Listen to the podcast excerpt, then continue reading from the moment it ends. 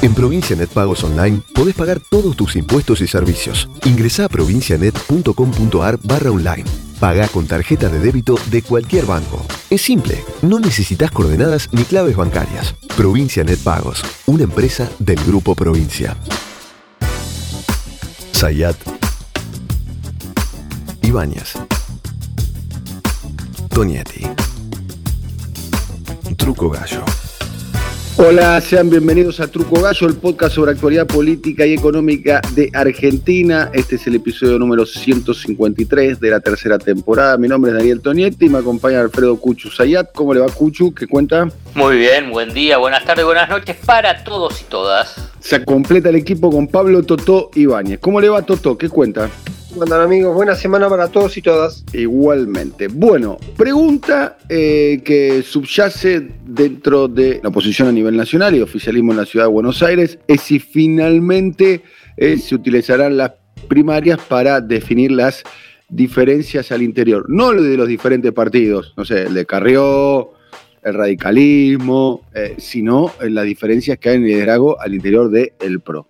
¿Van a cambiar el nombre? ¿Aceptarías que cambie el nombre de Juntos Estamos trabajando ya en el cambio del nombre. ¿Va a cambiar? ¿Ya es un hecho? Sí, sí, sí, sí. No lo tengo todavía. No, no lo tengo, no lo tengo. No, no, está, está trabajando un equipo de los partidos que conforman Juntos por el Cambio. Y sí, lo vamos a cambiar.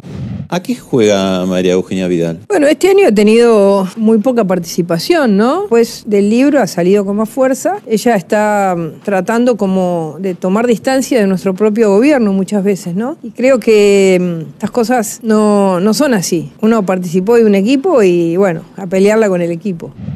Permítame preguntarle, ¿Vidal en la capital o en la provincia? El consenso de la mayoría es claramente que ella es una enorme diferencia si va a candidata en la provincia. ¿Usted sabe que muchos dicen de Vidal que era una leona y se ha convertido en un gatito? Y la gran pregunta que subyace es, ¿habrá un enfrentamiento no de ellos, sino a través de candidaturas impulsadas por ellos entre Mauricio Macri y Horacio Rodríguez Larreta?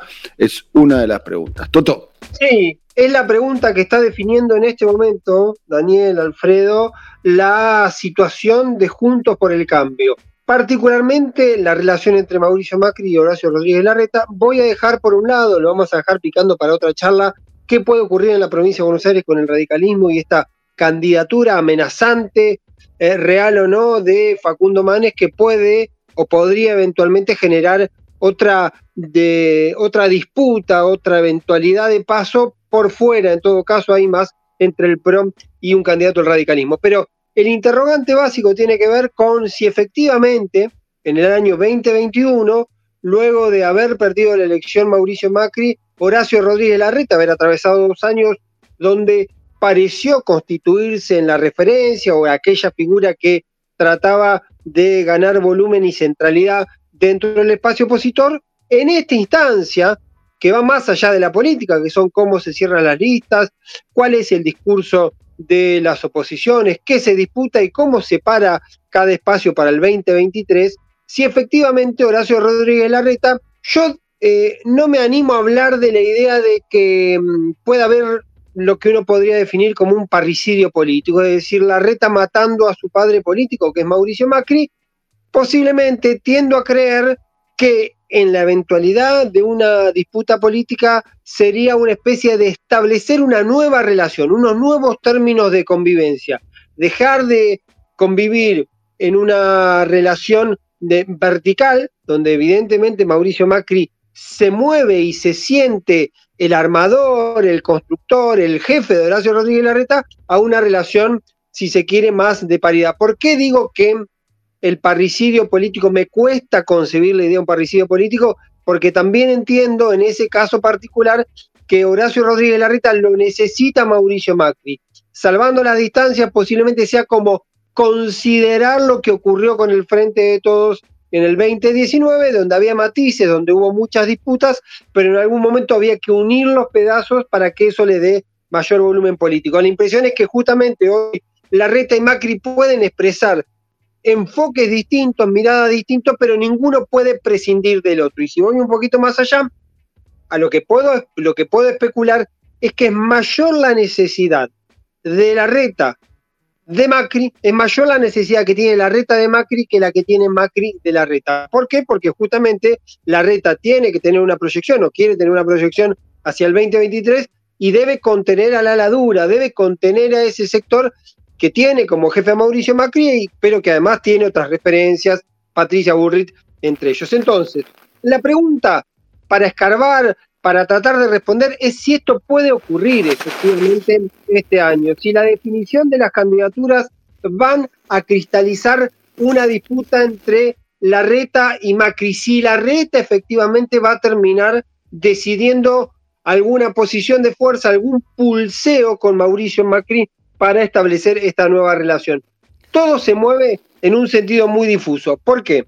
porque en la ciudad de Buenos Aires la reta viene advirtiendo que su candidata va a ser María Eugenia Vidal y que va a ir sí o sí a una paso con Patricia Bullrich. Patricia Bullrich dice que ella va a competir y que la diferencia de la reta es que tiene muchos socios con los cuales tiene que negociar porque lo tiene que convencer a Lustó, tiene que darle un pedazo de espacio a Vidal, tiene que además contener a Diego Santilli, que lo podría mandar a la provincia de Buenos Aires. Entonces, la reta en ese caso, aún en una disputa con Bullrich, donde no tiene garantizada una victoria, además tendría que tratar de contener y perder centralidad ante distintos socios.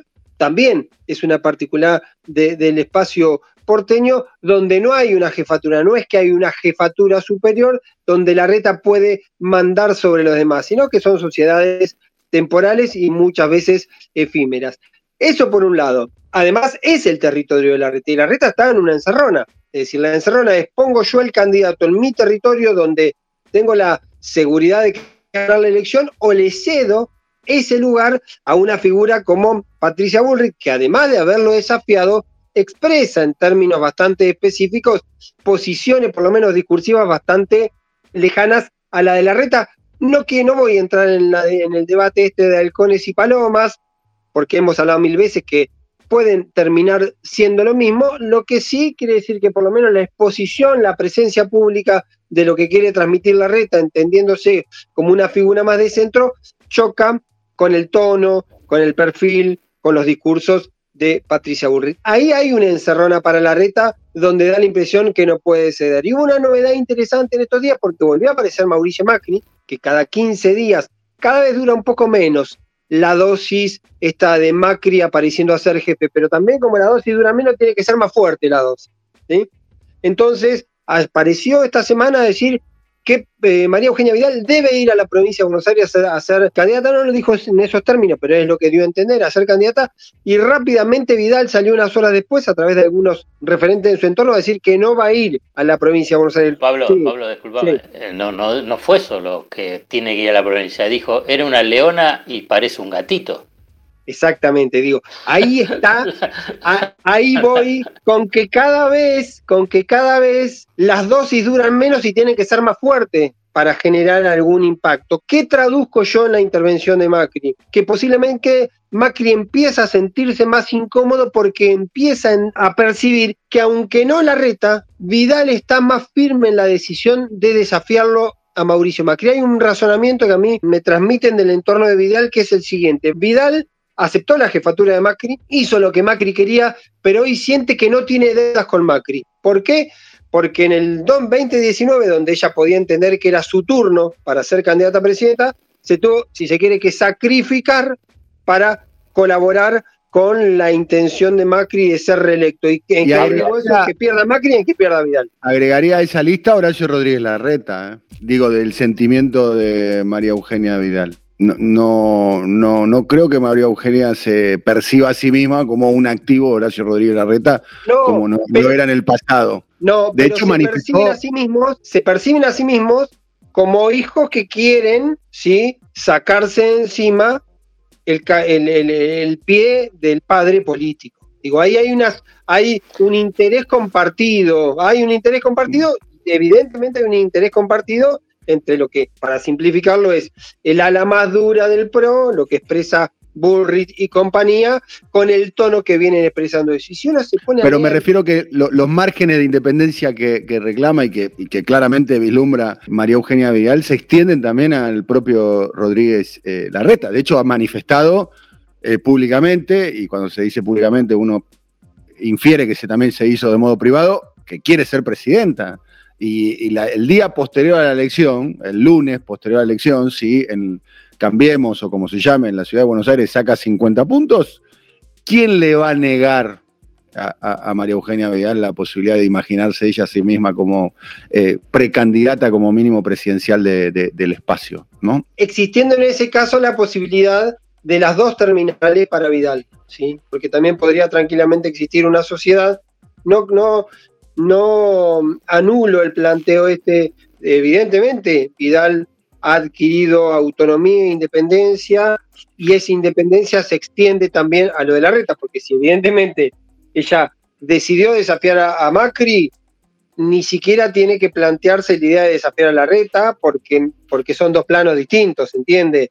El, el, desafío a Macri también lleva consigo la idea de independizarse o, tener su propio criterio a la hora de tomar decisiones respecto a la reta. Ahora. Quiero agregar una sola cosa a nivel de ese análisis político que tanto Dani y vos están realizando, tanto de Horacio Rodríguez Larreta y de Vidal, que hay un elemento que en general por ahí no es mencionado porque tampoco ellos hacen la denuncia, pero ellos quieren también cortar con Macri porque durante los cuatro años, digamos, además del maltrato, digamos, fueron parte del objetivo del, espionaje ilegal de, Macri sobre la vida privada de, ambos. Su factor fundamental también a nivel de, porque además del fracaso, el fracaso mm. electoral y el fracaso político, hay una mm. cuestión ahí humana y personal que me parece que, eh, que, juega, que juega muy fuerte. Hemos prometido en algún momento, en eso que vos dijiste, hablar, hacer un podcast eh, sobre por qué le tenían miedo a Macri. Y creo que va un poco por ahí lo que vos decías, porque eventualmente podía ser que la reta le tenga, le tenga miedo a Macri. Es decir, yo creo que hay un elemento político, y el elemento político es que Macri sigue siendo un factor que dentro del espacio opositor tiene volumen, ¿sí? Puede ser la vieja frase, eh, Macri solo no puede, pero cualquiera que quiera tener cuerpo en el, en el espacio opositor debería por lo menos tener a Macri o a lo que representa Macri. Ahora, muy bien eso que decís vos de la relación política, la relación personal básicamente que planteas. Ahora, eso en algún momento se tiene que cristalizar. Y eso, la forma de cristalizar sería en el 2021, en el cierre de listas. Y no solo en la ciudad de Buenos Aires, donde sería emblemático con el tema de la, de la jefatura, sino también en la provincia de Buenos Aires, porque a la provincia de Buenos Aires entendido como territorio de relevancia, a donde se puede crecer, donde es necesario tener un espacio importante. También la reta empezó a ensayar un movimiento que consistía en, poner a Santilli, lo hizo a mudar a Santilli, incluso se mudó a Tigre, se puso nuevo domicilio en Tigre para figurar en el padrón, va a tener que después, en el caso de ser candidato, va a tener que demostrar que tuvo residencia y demás, pero también ahí empiezan a aparecer elementos de desafío hacia la reta. ¿Cuál es para mí el dato más interesante de este proceso? Que muchos malestares que antes se centralizaban en Macri, ahora pegan contra la reta, porque también la factura que le pasan a, a la reta es, ahora la reta nos quiere poner un candidato en la provincia de Buenos Aires por los medios, nos dice, bueno, viene Santilli, lo agarro a Santilli, que es el vicejefe de gobierno, y lo pongo en la provincia de Buenos Aires como una decisión autónoma. Entonces, ahí me parece, en ese movimiento, me parece que está perdiendo y está teniendo muchas, muchas raspaduras, se está raspando las rodillas, la reta... Pablo, la estructura del PRO en la provincia de Buenos Aires está encolumnada en el tándem La Reta Vidal. Si vos mirás las manifestaciones públicas de Garro, de Montenegro, del intendente de Bahía Blanca, de los intendentes del conurbano, con la excepción de, Jorge Macri, eh, gran parte de, eh, del, poder territorial del PRO está detrás de la candidatura del acuerdo, que todavía no tiene un candidato, pero todo indicaría que sea Diego Santilli, del acuerdo Larreta eh, Vidal la, estrategia de Mauricio Macri en el distrito de la provincia de Buenos Aires, excepto al primo, no tiene muchas manifestaciones públicas a, su favor. El, primo y después eh, eh, lo que hoy rodea a Macri, que es el círculo más duro del macrismo, que es Patricia Burri, Lombardi, eh, Fernando de André, y digamos, el, lo que sería el macrismo duro, digamos, ¿no? El macrismo más, talibán. Pero el territorial, el que tiene responsabilidad, el que todos los días tiene que hacer un cordón cuneta, no, no está acompañando a, la estrategia de, de, Macri, o por lo menos públicamente, ¿no? No está acompañando la estrategia de Macri.